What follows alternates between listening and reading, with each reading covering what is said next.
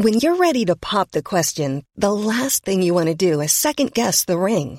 At Bluenile.com, you can design a one of a kind ring with the ease and convenience of shopping online. Choose your diamond and setting. When you find the one, you'll get it delivered right to your door. Go to Bluenile.com and use promo code LISTEN to get $50 off your purchase of $500 or more. That's code LISTEN at Bluenile.com for $50 off your purchase. Bluenile.com code LISTEN.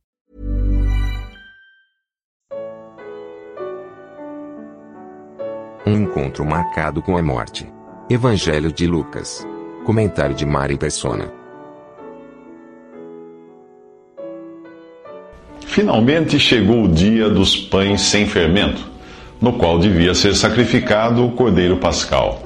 Isso está em Lucas 22, versículo 7. Na mesma ocasião em que os judeus celebravam sua libertação da escravidão do Egito, Jesus tinha um encontro marcado com a morte. Esta seria a verdadeira Páscoa, a concretização daquilo que foi tipificado em milhares de Páscoas celebradas desde a libertação do povo hebreu. Mas desta vez o sacrificado não seria um animal, e sim um homem, o único, o único e suficiente Cordeiro de Deus, de Deus que tira o pecado do mundo. Isso está em João 1,29.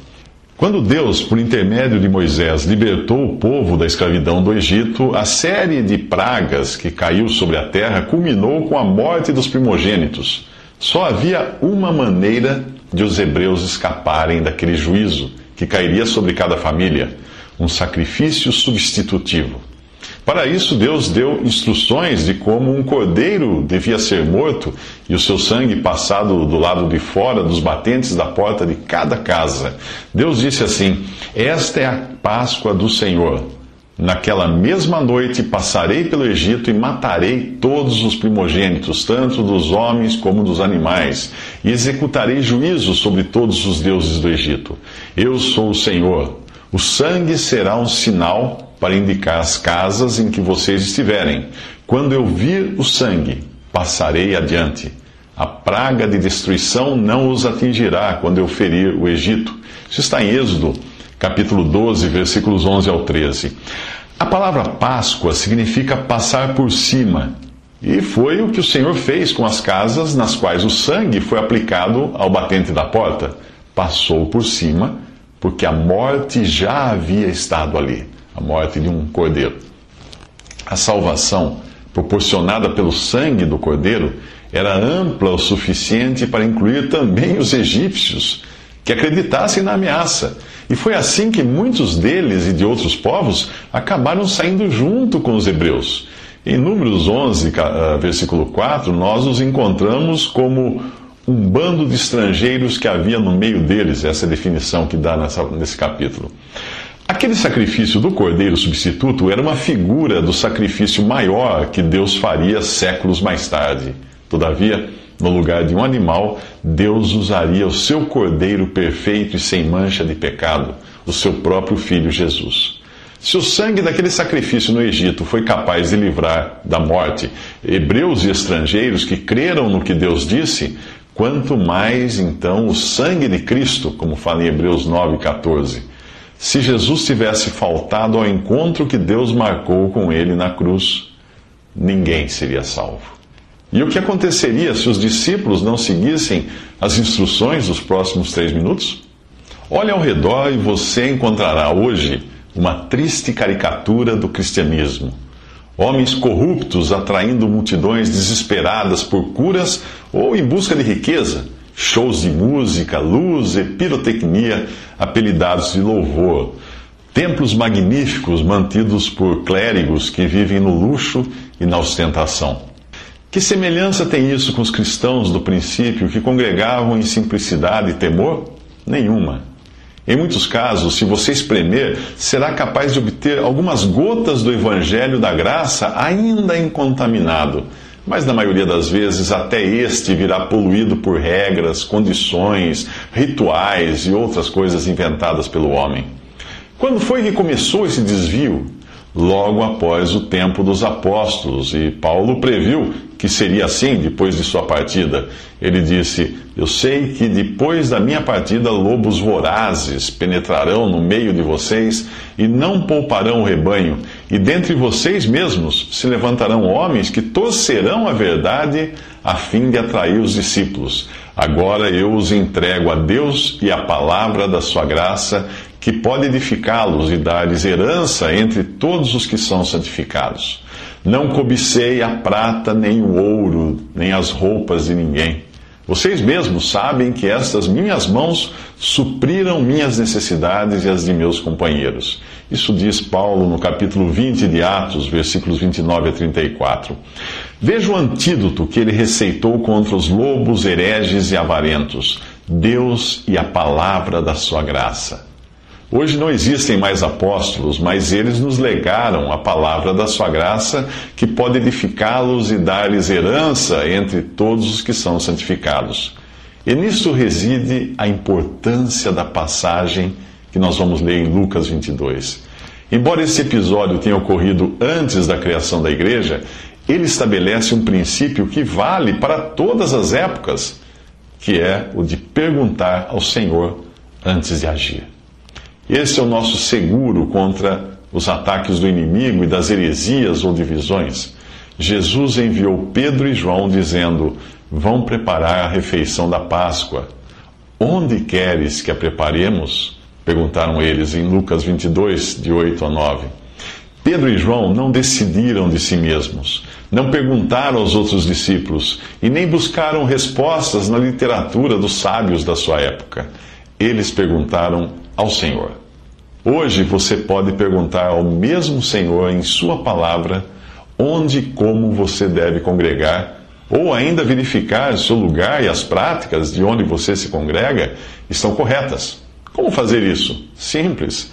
Basta comparar com aquilo que Deus nos legou na Sua palavra, dada por intermédio dos apóstolos. Quer alguns exemplos?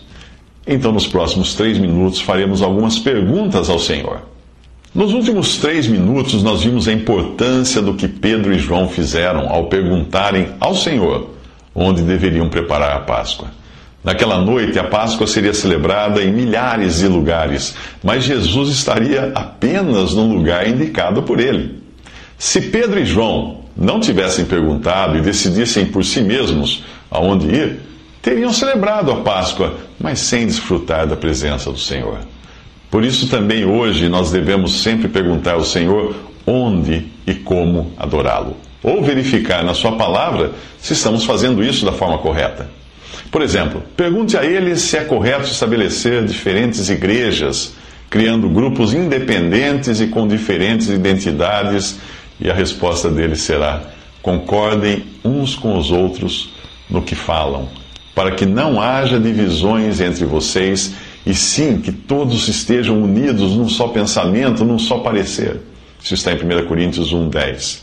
E o Espírito Santo seguirá mostrando que os que criam divisões e partidos entre os irmãos fazem isso porque ainda sois, são carnais, agindo como mundanos, fala em 1 Coríntios 3, versículo 3. Se já é pecado dividir os irmãos, o que Deus dirá de dar diferentes nomes a essas divisões?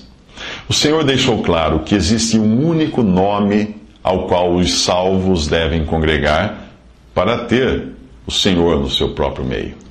Onde estiverem dois ou três reunidos em meu nome, aí estou eu no meio deles. Mateus 18, 20. E Paulo avisa que quando estiverem reunidos em nome de nosso Senhor Jesus, estando presente também o poder de nosso Senhor Jesus Cristo, em 1 Coríntios 5, 4, que as suas decisões serão endossadas no céu. Jesus garantiu isso ao dizer: Tudo o que vocês ligarem na terra será ligado no céu, e tudo que vocês desligarem na terra será desligado no céu. Mateus 18, 18.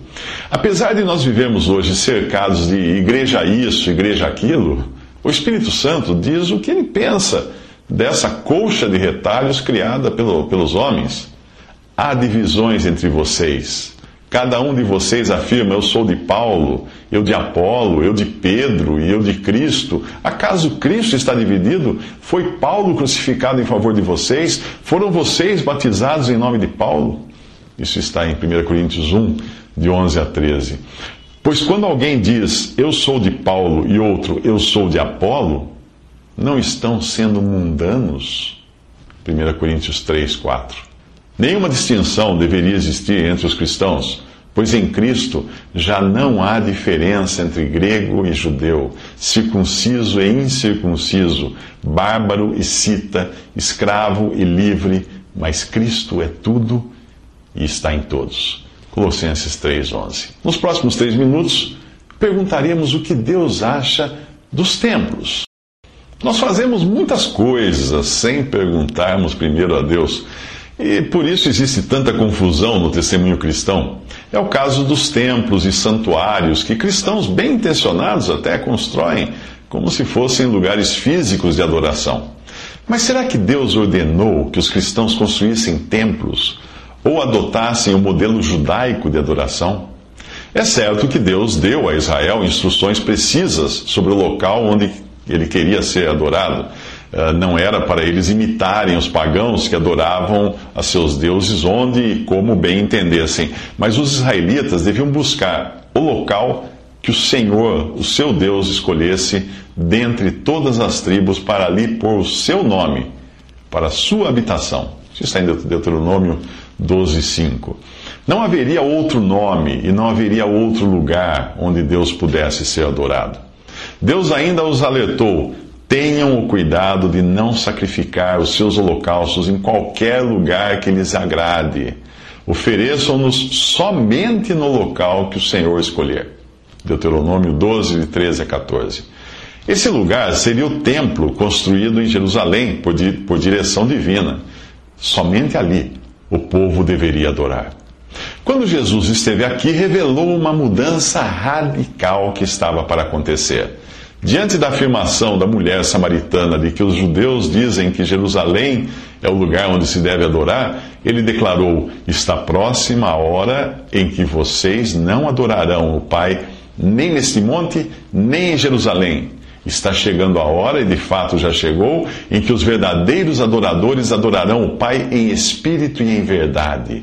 Deus é espírito e é necessário que os seus adorem, os seus adoradores o adorem em espírito e em verdade. Isso está em João, capítulo 4, versículos 20 a 23. Mais tarde, Deus permitiria a destruição total do templo de Jerusalém, pondo um fim no modelo judaico de adoração. E a epístola aos Hebreus comprova isso. Hoje, nós cristãos não temos um templo onde adorar. E nem estamos separados da presença de Deus por um véu, como os judeus estavam. Nós temos plena confiança para entrar no Santo dos Santos, pelo sangue de Jesus, por um novo e vivo caminho que ele nos abriu por meio do véu, isto é, do seu corpo. Isso está em Hebreus 10, 19 a 20. Embora não exista um lugar físico de adoração, o Senhor, o princípio de que, de que é o nome do Senhor que valida o lugar, esse princípio permanece. Porque onde estiverem dois ou três reunidos em meu nome, aí estou eu no meio deles. Isso disse o Senhor em Mateus 18, 20. A ordem, portanto, para hoje é clara. Saiamos até Ele, Jesus, fora do acampamento ou sistema judaico, como ensina Hebreus 13, 13. Mas onde ir? Perguntando ao Senhor, como os discípulos fizeram, quando eles perguntaram: Onde queres que a preparemos? Em Lucas 22, 9. Visite respondi.com.br. Visite também 3minutos.net.